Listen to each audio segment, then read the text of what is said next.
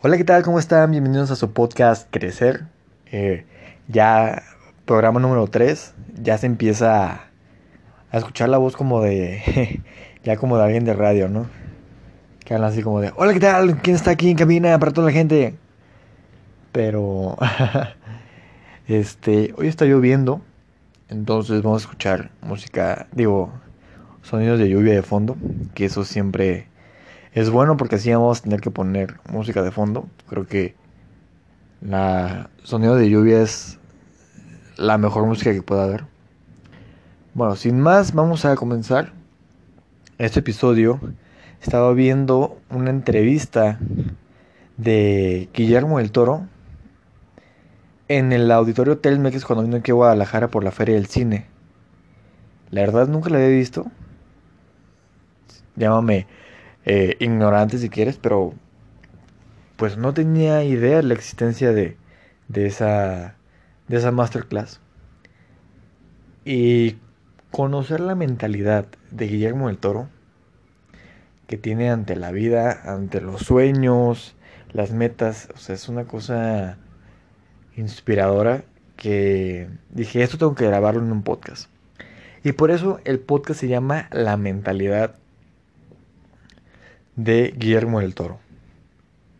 Y antes de hablar de, de por qué abandona eh, Harry Potter, por qué decide no, no dirigir esas películas, primero quiero empezar con la historia o la visión que él tiene del mundo.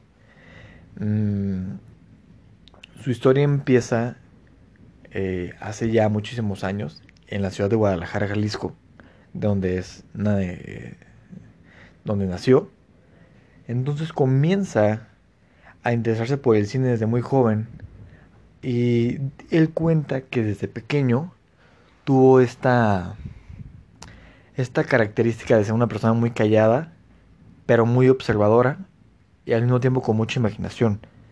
Él desde pequeño cuenta que para él los monstruos y las criaturas eh, fantásticas pues son como lo que él apasiona, la apasiona, perdón. Entonces, dice que cuando él decide hacer cine, él trae todas, esas, todas estas ideas locas y de monstruos y de criaturas misteriosas, puras cosas este, fantásticas. Y cuando llega al cine de México, le dicen, brother, aquí es puro realismo, aquí este, habla de la pobreza en México o háblame de... Eh, háblame de la riqueza en México o háblame de la, eh, de la discriminación, lo que tú quieras. Pero no, o sea, puras cosas reales, por favor. Entonces Guillermo del Toro lo que dice es, cabrón, con palabras textuales, cabrón, vivo en la, en la realidad 24 horas de mi vida, cabrón. Déjame escaparme o déjame salir de la realidad y entrar a la ficción por lo menos unas horas en una película. Y no lo consiguió. Y es una historia como cualquier historia de éxito exitosa, vaya la redundancia, donde puerta que tocaba en México, puerta que le cerraban y puerta que, que volvió a tocar, le volvió a cerrar.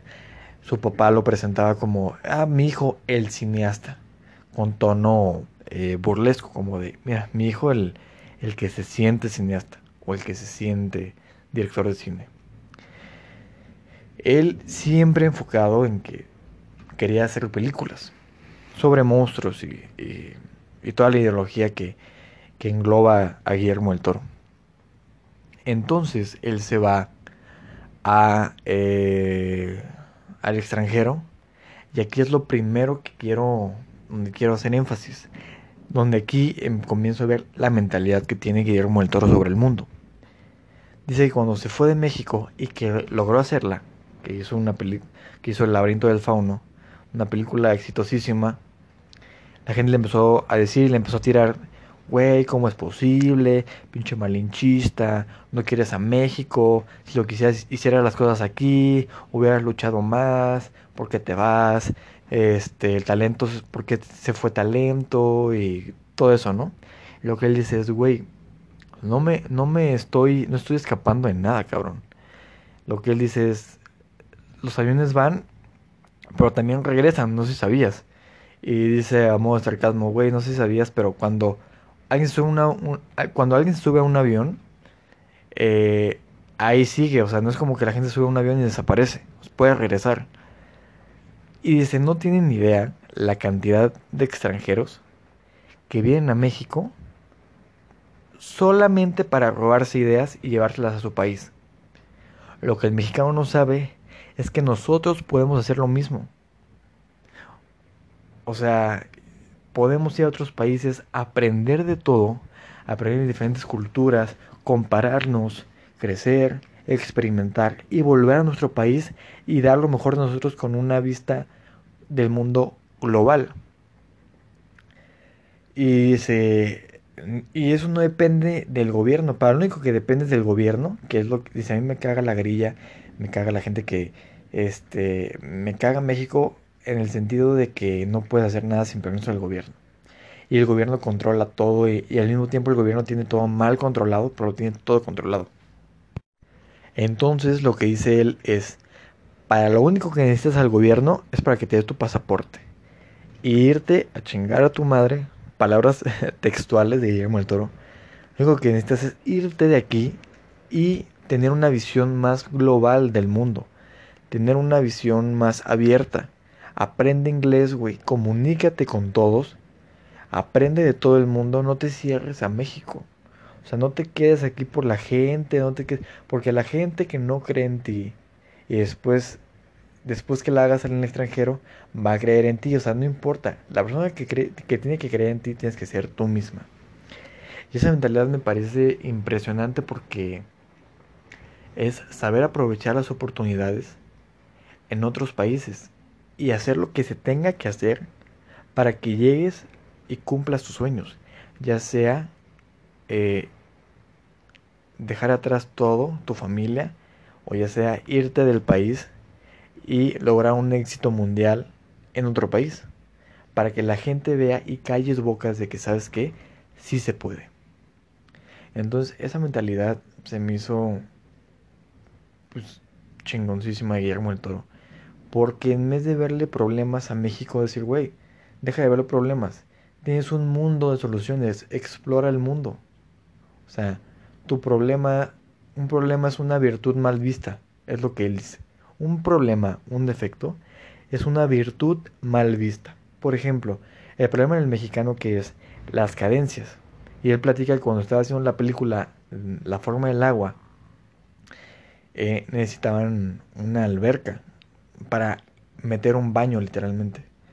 Entonces la gente le dijo, o sea, la gente de allá no quiso prestarle ninguna alberca ni nada y el presupuesto no alcanzaba para comprar una alberca para unas escenas porque pues se salía totalmente del presupuesto y no había y nadie le quería prestar alberca entonces él en el set vio un espacio que no estaba eh, ocupándose lo midió y dijo güey aquí podemos armar una alberca a lo mexa o sea con unas tablas de madera escarbamos un hoyo pitero y aquí hacemos la escena.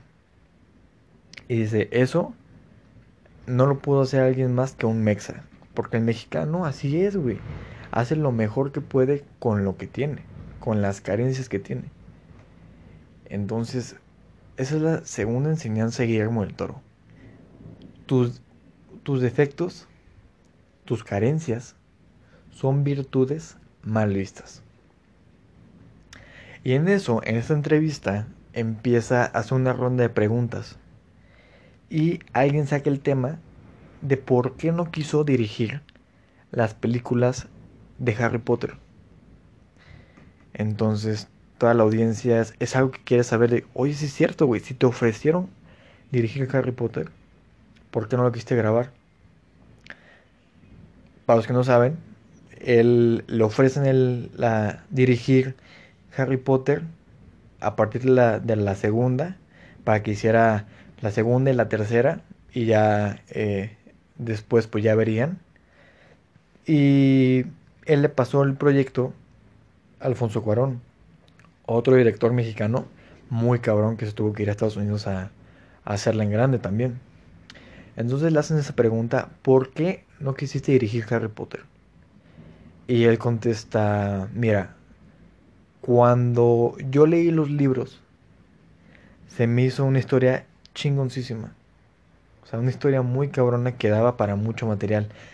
Pero él dice que percibió en los libros una película más oscura, como con más misterio, con más monstruos, con más este, con más sí, pues como más oscura.